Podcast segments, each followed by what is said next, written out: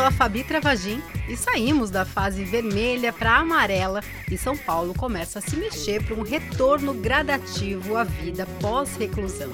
Será que uma luz no fim do túnel se acendeu? Olá pessoal, eu sou o Celso Faria e se alguma luz acendeu aí no fim deste túnel, lá tem muitos protocolos sanitários, álcool gel, máscara, distanciamento social e a qualquer momento a gente pode voltar para as fases anteriores. Por hora, a vida realmente não será normal.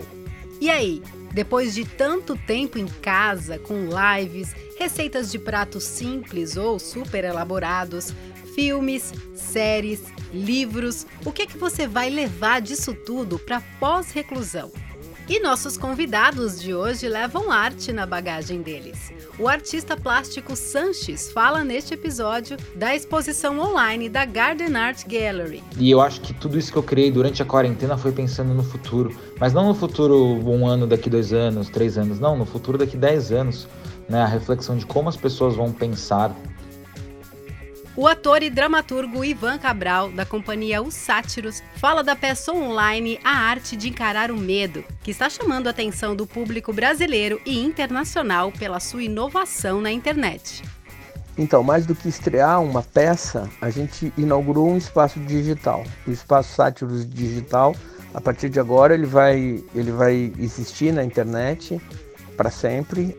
E ainda tem o cantor Marcelo Genesi e o escritor Eliseu Braga, que compartilham suas histórias e lembranças na live Afetos. Espero, desejo profundamente que todos nós que estamos com água, comida e morada tenhamos fome de matar a fome do outro. Eu queria que a gente pudesse despertar todos, todas as pessoas e olhassem para o mundo e pudessem aprender né, com essa história de, de participar da feitura desse mundo. Faça o seu checklist, passa o álcool em gel na sua bagagem e vem com a gente por essa trilha de esperança. Sejam bem-vindos, todos, todas e todes. Está no ar o Rolê Urbano.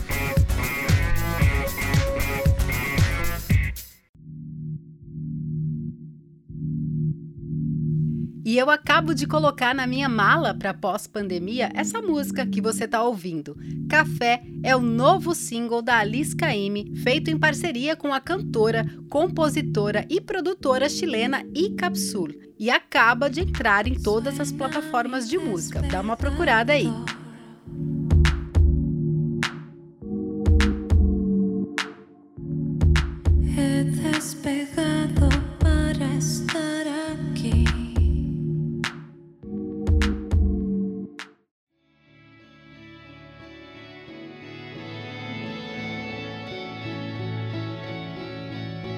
E aí, qual poesia, livro, imagem que te emocionou nesses dias e você vai levar na sua bagagem após a reclusão?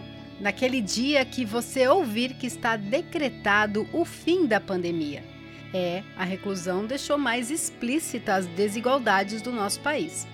Os fossos sociais que sempre existiram entre nós ficaram mais evidentes. E tem gente que continua colocando no indivíduo a responsabilidade que, na verdade, é estrutural. As pessoas que estão na rua, não é correto você chegar lá na rua e dar marmita e dar. Porque a pessoa tem que se conscientizar que ela tem que sair da rua. É. Porque a rua hoje é um, é um atrativo, a pessoa gosta de ficar na você rua. Você estava me explicando, eu fiquei passada. A questão não é simplesmente ter tido a capacidade de passar por tudo isso mas o que cada um fez e traz dessa jornada. Primeiro, no sentido prático, o quanto solidários fomos.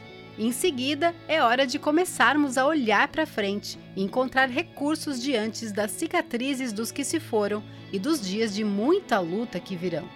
E aí, a arte também nos ajuda a se aproximar desse futuro pela lente do lirismo. E aí, Celso, nessa esteira, quem abre sua mala primeiro hoje?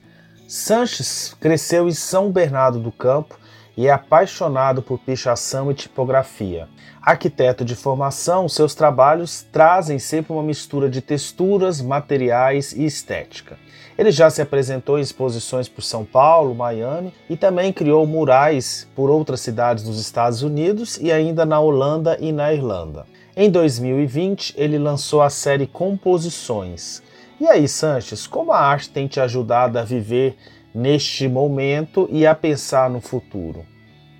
Eu acho que o que mudou muito foi, foram os propósitos das minhas próprias criações. Eu acho que esse foi um momento para mim como artista de ressignificar os propósitos, ressignificar o porquê de eu estar criando.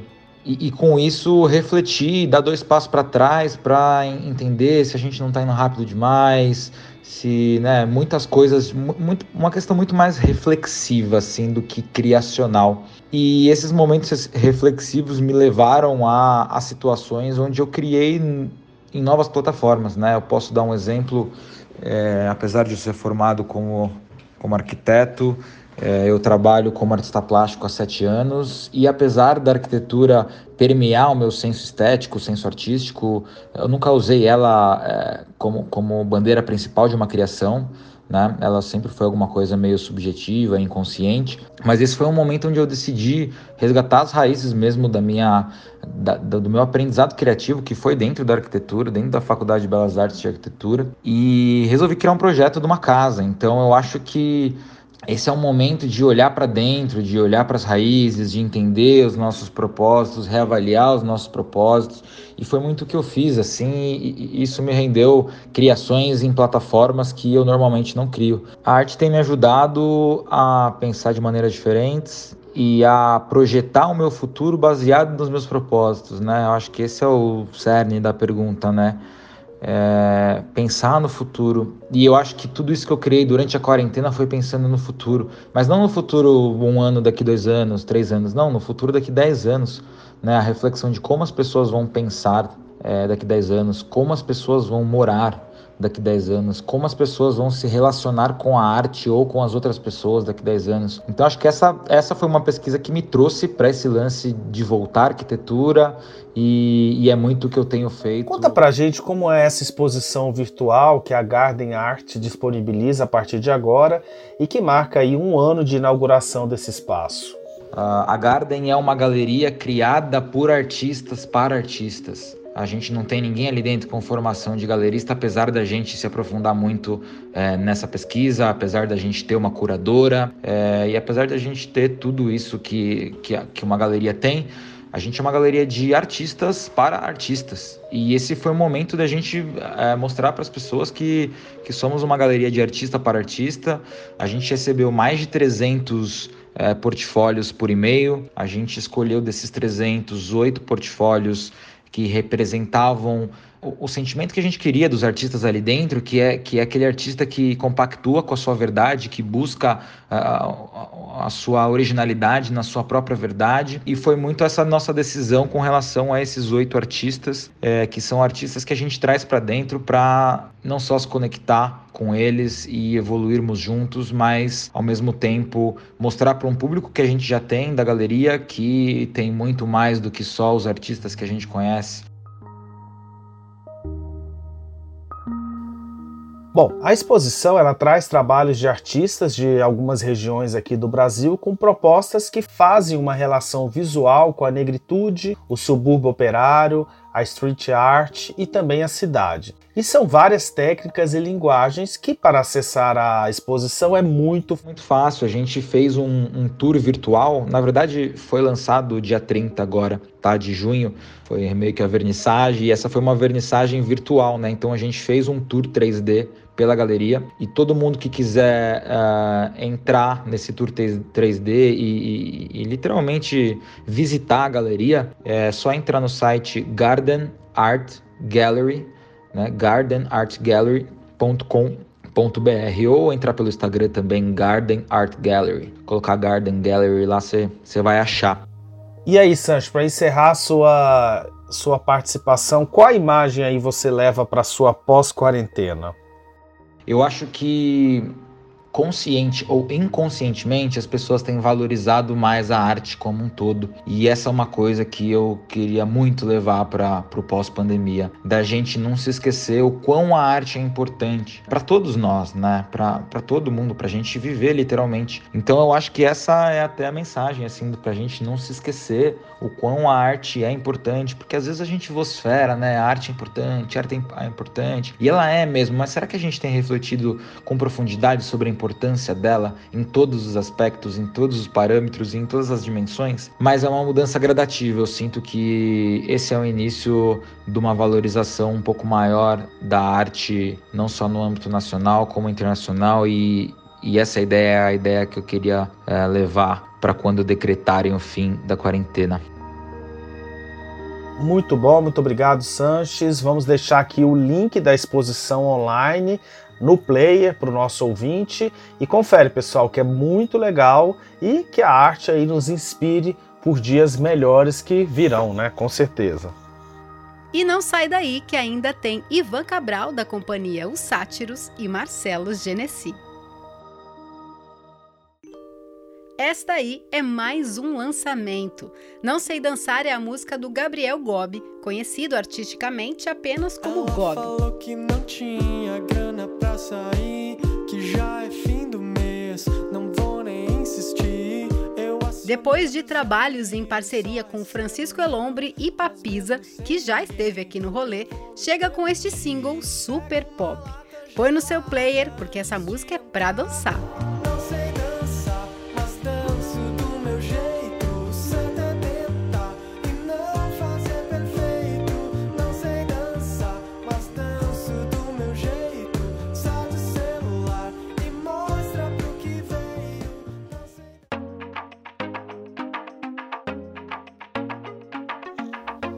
E se não dá para sair de casa, a companhia Os Sátiros, que tem sua sede na Praça Roosevelt, chega às plataformas com a peça A Arte de Encarar o Medo. Com 16 atores em cena e numa montagem que impressiona por usufruir das possibilidades da plataforma Zoom, está chamando a atenção do público local, nacional e até internacional. E quem está aqui é um dos criadores da montagem e diretor da companhia Os Sátiros, Ivan Cabral, que na internet já trouxe o solo Todos os Sonhos do Mundo no início da pandemia. Ivan, você que já emplacou dois espetáculos durante essa quarentena, o que, que levou você e o grupo a trazer essa nova montagem para as plataformas? Olá pessoal do Rolê Urbano, é um prazer estar aqui falando com vocês e um assunto que nesse momento interessa todo mundo, né? Como que a gente vai respirar é, a partir da, dessa pandemia. Respirar literalmente, porque especialmente no, no nosso setor, que é das artes, a gente está bastante complicado, porque é, o nosso setor sempre viveu das aglomerações. A aglomeração era sinônimo de sucesso e de repente a gente se vê completamente acuado diante desse cenário todo. Bom, foi por isso que eu resolvi fazer Todos os Sonhos do Mundo, a minha primeira incursão no teatro digital, que foi exatamente em seguida, poucos dias depois, que a gente foi para o isolamento. Eu me lembro que eu estava viajando com um solo, o Todos os Sonhos do Mundo, fazendo apresentações fora de São Paulo. Essa peça eu estreiei em Curitiba no Festival de Teatro do ano passado. E eu me apresentei em Cuiabá, me lembro, no início de março. E a minha próxima apresentação seria no dia 12, em Foz do Iguaçu. E voltei para São Paulo. E a gente em São Paulo retomaria as nossas atividades no dia 13 de março. E eu, então, voltando para cá, eu falei com o Rodolfo que é o meu sócio lá no Sátiros, o diretor do, do Sátiros junto comigo, que a gente não devia abrir os é, as nossas salas de apresentação ali. E foi curioso porque também nós antecipamos um pouco isso. Nós fomos das primeiras salas a fechar, a não abrir nesse final de semana. Na impossibilidade de fazer esse trabalho, eu coloquei, é, de, de, de voltar presencialmente ao teatro, eu coloquei todos os sonhos do mundo em, em, live no Instagram. De forma até irresponsável, assim, tipo, vou ficar me apresentando aqui de sexta a domingo pelo tempo que durar o isolamento. E, e de certa forma eu cumpri isso porque eu só deixei de me apresentar quando a gente já estava estreando esse espetáculo Arte de Encarar o Medo. É, foi por uma questão de sobrevivência, foi por uma questão de, de salvar as nossas vidas, é, minha e do meu grupo, e eu acho que se cumpriu, porque a partir do momento que eu comecei a trabalhar é, de maneira digital, as coisas de certa forma foram diferentes. Mas eu acho que foi o medo que me levou a, a isso tudo. Eu assisti a arte de encarar o medo e fiquei bem impressionado com a produção. Como foi o processo de feitura desse espetáculo? A arte de encarar o medo, ela surgiu então a partir dessa reunião com, com o meu grupo. É, foi, foi relativamente tranquilo porque nós nos conhecemos muito bem. São atores que trabalham juntos há muito tempo. A média de trabalho entre nós é 15 anos, mais ou menos. Então, são pessoas que se conhecem muito. É, a gente também convidou uma atriz da Suécia chamada Ulrika Malmgren, que é uma atriz importante de Estocolmo. Ela atua com a gente na peça. E a gente chamou também um jovem ator que, embora brasileiro, mora em Lisboa há 15 anos, o César Siqueira. E o César, César Siqueira, por exemplo, nós não o conhecemos pessoalmente. É, nossos encontros é, sempre foram virtuais. O César é, faz mestrado na, na Universidade de Teatro e Cinema de Lisboa e em algum momento a pesquisa dele recaía sobre o trabalho dos sátiros. Então ele veio para o Brasil para fazer um estágio com a gente. Então a, a gente trouxe para os atores já no primeiro encontro um argumento de um, de um de, desse espetáculo que foi trabalhado que se chamou a, é, Arte de Encarar o Medo e parte grande desse trabalho aconteceu a partir de improvisações. Então o Rodolfo chegava e dizia para gente ah, agora hoje a gente vai improvisar sobre política sobre é, solidão sobre separação e a gente ia respondendo através de, de trabalhos que a gente ia criando durante o dia e a noite a gente mostrava. E a gente tinha que contar obviamente com o que a gente tinha nas nossas casas, a iluminação que a gente tinha, o cenário que a gente tinha, o figurino que a gente tinha, embora a gente fosse supervisionado o tempo inteiro por profissionais dessas áreas. Né? Então a gente teve a Adriana Vaz e o Rogério Romualdo, que trabalham essa direção cênica, que eles chamam de, de design de aparência.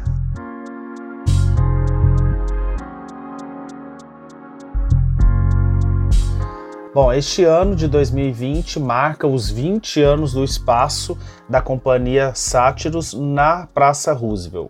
Então, vocês tinham programado o lançamento de livro, uma turnê pela Europa com todos. Sonhos do Mundo Meu Solo. Começaria em Portugal, iria para Espanha, depois Finlândia e Suécia. Então tudo indicava que a gente viveria um ano muito incrível. Então não querer parar tem a ver com tudo isso, sabe? É, é uma resposta à impossibilidade que, que a vida nos colocou e uma maneira da gente encontrar novos caminhos, novas perspectivas para a nossa profissão e para as nossas vidas. Então vocês inauguraram um novo espaço dos Sátiros. O espaço Sátiros Digital, a partir de agora ele vai, ele vai existir na internet para sempre. Acho que é um, um lugar interessante que a gente descobriu para vocês terem uma ideia, nesse final de semana que passou, a gente recebeu públicos nas nossas sessões de, da Rússia, de Moscou, da Islândia, da Finlândia, da Suécia, dos Estados Unidos, várias cidades, Los Angeles, Nova York, é, de Lisboa, de Barcelona, de Paris, é, sem contar o público do Brasil todo, assim, do Acre, Rio Grande do Norte até o Rio Grande do Sul passando pelo Nordeste, Sudeste, Centro-Oeste. Então a gente tinha gente de todo lugar que vocês imaginam. E isso um teatro presencial não faz, né? E é um ambiente muito incrível. A gente jamais teria conseguido essas conexões de forma presencial. Não é pior, não é melhor. É muito diferente. Mas é muito bom também. Não substitui, obviamente, o teatro presencial, mas é uma experiência que eu acho que todo artista deveria viver, porque novamente repito, ao contrário do que se imagina, é um lugar muito afável. Muito bom, Ivan. O que, que você então, pegando o tema aqui do nosso programa de hoje, o que, que você leva na sua bagagem depois dessa pandemia? Eu estou passando o meu isolamento em Parelheiros, zona sul da cidade, periferia da cidade, mas também área rural aqui. É, eu tenho uma casinha aqui no meio do mato, na beira da represa Guarapiranga, não tenho humanos perto. E isso tem sido bacana, assim, é, pensar sobre a minha vida, sobre a minha arte. Eu tenho encontrado serenidade nesse momento e isso é muito importante. Mas vim para cá com montes de livros, assim. Eu terminei de ler o, o Mundo se Despedaça da Chinua Achebe, que é um espetáculo, é muito legal, é literatura africana e a autora ela é da Nigéria. Eu também tenho passado os meus dias aqui lendo. Eu li a biografia da Fernanda Montenegro, lançado pela Companhia das Letras, que é o prólogo, o ato, o epílogo, Memórias da Fernanda Montenegro. Eu li um livro incrível também que é, já estava na minha cabeceira há tempos, que é o A Rede Idiota e outros textos do Zé Cabaleiro. São crônicas e é um livro divertidíssimo, inteligente pra caramba e eu super indico. Mas a minha grande descoberta, na verdade, é, é um autor chamado Mário Baggio. Ele é lançado pela editora Coralina do Sul, né? Ele tem uns livros de contos. Eu acho que ele tem três livros, é, mas eu trouxe dois e acabei lendo esses dois livros: A Mãe e o Filho da Mãe e outros contos, e o Espantos para uso diário. É, Mário Bajo é um autor incrível, um contista brilhante. Um abraço para todos vocês. Sempre bom estar conectados aí com vocês. Um abraço. Amanhã.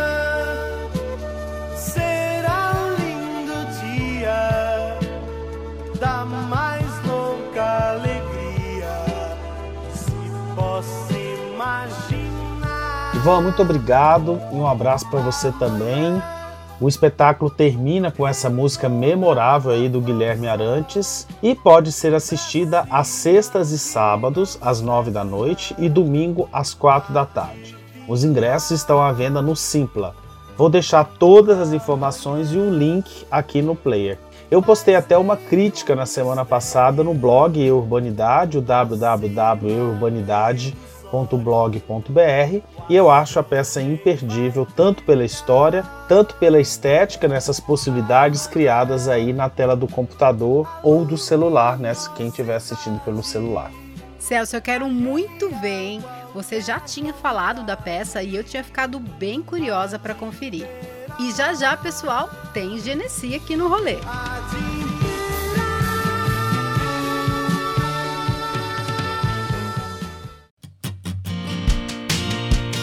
Enquanto a gente se prepara para o último quadro, não esquece de clicar e seguir o Rolê Urbano no seu player. Divulgue nas suas redes sociais e assim você mantém o nosso programa no ar. No último episódio sobre mentes perversas, recebemos muitos elogios ao programa e tiveram muitos compartilhamentos nas redes sociais. A Aline Donato, que faz as artes dos nossos episódios, mandou uma mensagem dizendo simplesmente assim: Maravilhoso! Aline, muito obrigada, hein? Também recebemos mais sugestões de livros e filmes no nosso inbox. Obrigada a todo mundo que participou e a gente vai guardar para o nosso próximo episódio para falar sobre essas pessoas que nos assustam na vida real. Fabi, então, dentre as dicas da semana passada, viu, eu terminei de assistir a série documental da Globo e do Canal Brasil, que é a série Em Nome de Deus, o programa que trata da história ali do médium João de Deus impressiona, viu? Tem uma produção impecável e traz muitos relatos emocionantes. Eu já tinha visto alguns capítulos antes do programa anterior, mas dessa vez eu terminei. E olha, por viver muito tempo entre Goiânia e Brasília, toda essa história me deixa perplexo diante da importância que o João de Deus tinha na região ali, viu? E também no programa anterior nós entrevistamos o diretor Marcos Prado do filme Macabro. Bom, pessoal, atenção! O filme terá sessões especiais no dia 28 de julho a 1 de agosto no Cine Belas Artes Drive-In, que acontece no Memorial da América Latina. Assim, você assiste o lançamento dentro do seu carro na maior segurança. E para facilitar sua vida, vou deixar o link aqui também no player para você vale nessa vida tem um pouco do seu jeito. Jeito do seu corpo, jeito do seu pensamento. E o projeto Afetos da Casa Natura Musical traz encontros entre Lia de Itamaracá e Alessandra Leão, Marral Pita e Cronista do Morro, Bebel Gilberto e Maria Ximenes, Margarete Menezes com a linda Larissa Luz e fecha o mês com o cantor Marcelo Genesi e o poeta e ator rondonense Eliseu Braga. E eles chegam para explicar tudo isso para a gente. Genesi Eliseu, muito obrigado pela participação de vocês. Vou começar pelo Genesi.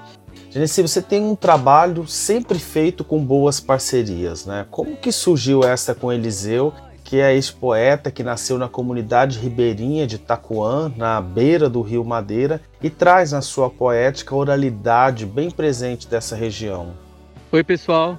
Antes disso, espero Desejo profundamente que todos nós que estamos com água, comida e morada tenhamos fome de matar a fome do outro. Sim, eu trabalho muito em parceria no desenvolvimento das minhas canções. Por quê? Porque eu sou muito da dupla todo tipo de dupla. Eu sou muito da dupla, da tripa, da quadra, da quinta, da sexta, do sábado, do domingo, do, da dupla e dos coletivos, né? Do, do, do campo eletromagnético vibrando junto numa roda de pessoas. E na hora da criação, esse é um território assim bem delicado, porque quando a gente cria a dois, a gente tem que preservar a essência da criação já que ela está sendo elaborada por dois corações, para que não haja contradição ao, ao longo do caminho. E o Eliseu, cara, é um presente da vida, porque a vida ela sendo boa para uns e difícil para outros, ou seja, tendo ou não tendo, eu realizo que a vida é uma sucessão de portas se abrindo, mesmo na escuridão. O Eliseu apareceu num dia em que eu estava saindo do Sesc Pompeia, acho que do show do Siba com o mestre Anderson, maravilhoso. E eu saí no bis assim para não pegar o tumulto, caminhando sozinho, olho para trás, aí sai esse cara ali também do teatro, aliás da choperia do Sesc Pompeia me chamando, se apresentou, contou que ele vem lá do norte. E aí eu prestei muita atenção e ali nasceu um, um encontro. Então o que eu quero dizer Faz muita diferença a gente andar com o coração aberto, né? E oferecer o tempo humano que cada conversa, que cada encontro, que cada esbarro pede pra gente. Porque muitas vezes é a flor querendo brotar da calçada. E aí, agora para os dois, né? O que, que o público pode esperar nesse encontro aí de vocês, hein? Pode esperar muita sinceridade e interesa dos dois lados a gente tem que se dedicar a ser cada vez mais inteiro consigo mesmo, ético com seu próprio coração, sem preguiça. Preguiça em que sentido, né? De você ouvir o que seu coração está pedindo para você fazer, você não vai fazer. Pode esperar poesia, canções, histórias, duas almas se abraçando, de irmãos aí, de encontros. Pode esperar isso, acho que é uma a, a leveza que a gente puder passar nesse momento e trazer alguma reflexão com a poesia, com a canção, que cada um é a palavra que chama.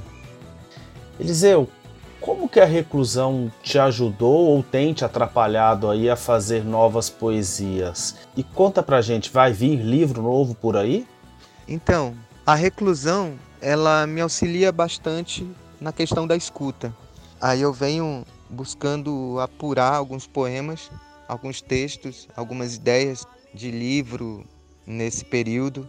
Também tenho buscado atuar mais é, com os movimentos aqui na, nas comunidades e, e com os povos indígenas para poder auxiliar no que a gente pode estar tá auxiliando aqui. Eu como faço parte aqui do, de toda um, uma rede né, de solidariedade colaboração, aí eu procuro conciliar isso também dentro do, do processo da escrita. E sim, Deve sair um livro aí, depois da pandemia. Bom, e para terminar, pegando o tema de hoje, o que, que vocês levam na bagagem de aprendizado ou de imagem para pós-pandemia?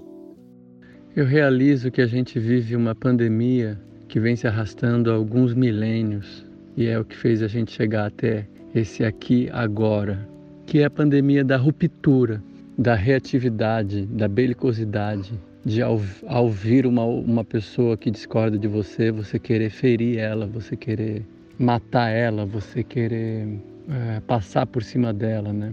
A gente já, já saiu da era dos neandertais, em que o outro vinha e se ia com, com armas para cima do outro, né? uma ameaça de vida, de morte. A gente já não está mais nisso. Ao mesmo tempo a gente carrega essa memória, né? E vem vivendo essa ruptura há muito tempo, o que nos afasta de olhar, por exemplo, para todo o desenvolvimento que já foi adquirido ao longo do tempo, para todos os recursos de todas as direções possíveis. Isso nos impede de olhar para tudo que já temos e entender que o ideal seria fazer o quê? Para tudo, pega tudo que há e vamos resolver um primeiro assunto, que é água, comida e morada para todas as pessoas da mesma espécie todos os seres da mesma espécie.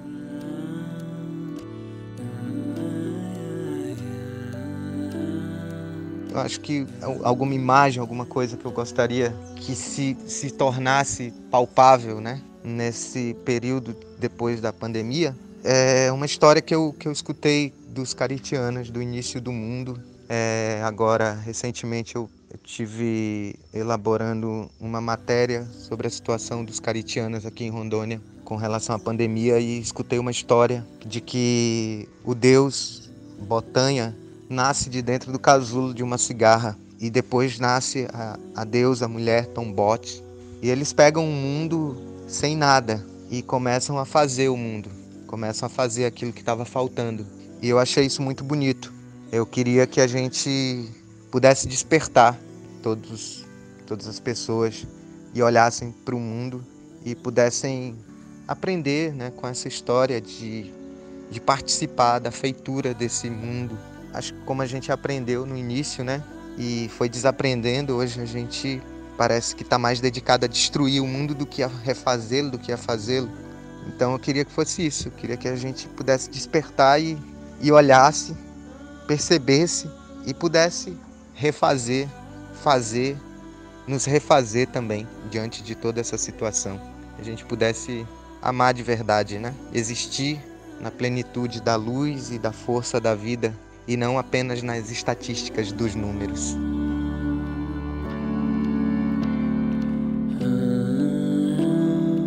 Bom, pessoal, em definitivo vai ser imperdível essa live, né? Vai ser um encontro aí cheio de sensibilidade. Só de ouvir os dois aqui, a gente já percebe que a gente vai poder levar muitas coisas boas para pós a pandemia a partir dessa live. O encontro deles, que chama Alma Palavra, vai acontecer no dia 30 de julho, às 7 da noite, lá no perfil da Casa Natura Musical, arroba Casa Natura Musical.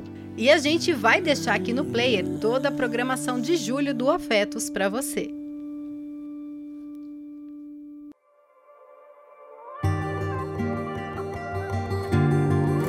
E para fechar os lançamentos, a cantora Cell traz na sua bagagem Most of Us Are Strangers. A música foi lançada em março pelo duo britânico Seafret, que recebe uma versão nacional em inglês e português. Também já está disponível no streaming. Aumenta o som porque a música é bem gostosa. Dancing through the night in electric light, wishing it could be this way forever. You don't have to hide, I'll be by your side. Better when we do it together. Eu nem te conheço, mas meus olhos insistem em enxergar em ti um par de asas que me levem pra longe daqui. Celso, e aí? O que é que você vai levar para pós-pandemia? Nossa, muitas coisas, Fabi. Tem sido um período muito difícil e bem desafiador, né? Mas vamos lá, na semana que antecedeu a obrigatoriedade da reclusão, eu fui numa loja de discos na Teodoro Sampaio. Olha, existe loja de disco até hoje, viu gente? E eu comprei um vinil do Genesi, o melhor da vida. Bom, pessoal, no meu aniversário deste ano, eu ganhei da Fabi, que é aqui minha companheira do rolê, e do marido dela uma vitrola. E aí, sempre que posso, nesses dias de tanta internet, reuniões online, tento deixar os dispositivos quietos e ouço esse meu vinil do Genesi. Bom, eu queria levar na vida, queria levar na minha bagagem pós-pandemia uma vida menos digital e mais analógica. Sabe por quê? Porque ser analógico é bem legal, viu? Celso, eu concordo com você. Eu já vinha bem cansada da vida digital, desse excesso da vida digital, que a gente sabe que é necessária, mas eu refleti muito nessa quarentena sobre como dosar um pouco mais isso. Eu acho importante a gente tirar períodos no dia para ficar totalmente desconectado e, na verdade, se conectar com a gente mesmo. Uma maneira de fazer isso pode ser cozinhando. Eu passei a cozinhar mais durante a quarentena e não só a cozinhar mais, né? Mas eu comecei a sentir mais prazer em fazer isso. Comecei a encarar o ato de cozinhar como um ato de amor próprio. É um jeito bem legal de cuidar de você e de quem você ama. E isso eu vou levar para a vida. Pessoal, é importante falar que o rolê urbano entra de férias. É só um mêsinho para a gente recarregar as baterias e a Fabi vai trabalhar muito mais nesses dias aí, né, Fabi? É, nessas férias do rolê urbano eu vou cobrir as férias da galera da Rádio Disney. Mas as férias já estavam programadas, viu, pessoal? Isso mesmo, pessoal. Nossas temporadas sempre param em janeiro e julho para recarregar as baterias, tá bom? Até o próximo mês e vou estar lá no blog Urbanidade. Vou sentir saudade, pessoal. Bom descanso e até o mês que vem. Este programa teve áudio da TV Coyote, roteiro e produção executiva de Celso Faria. Apresentação e edição de Fabi Travagin. Um beijo e até o próximo rolê urbano.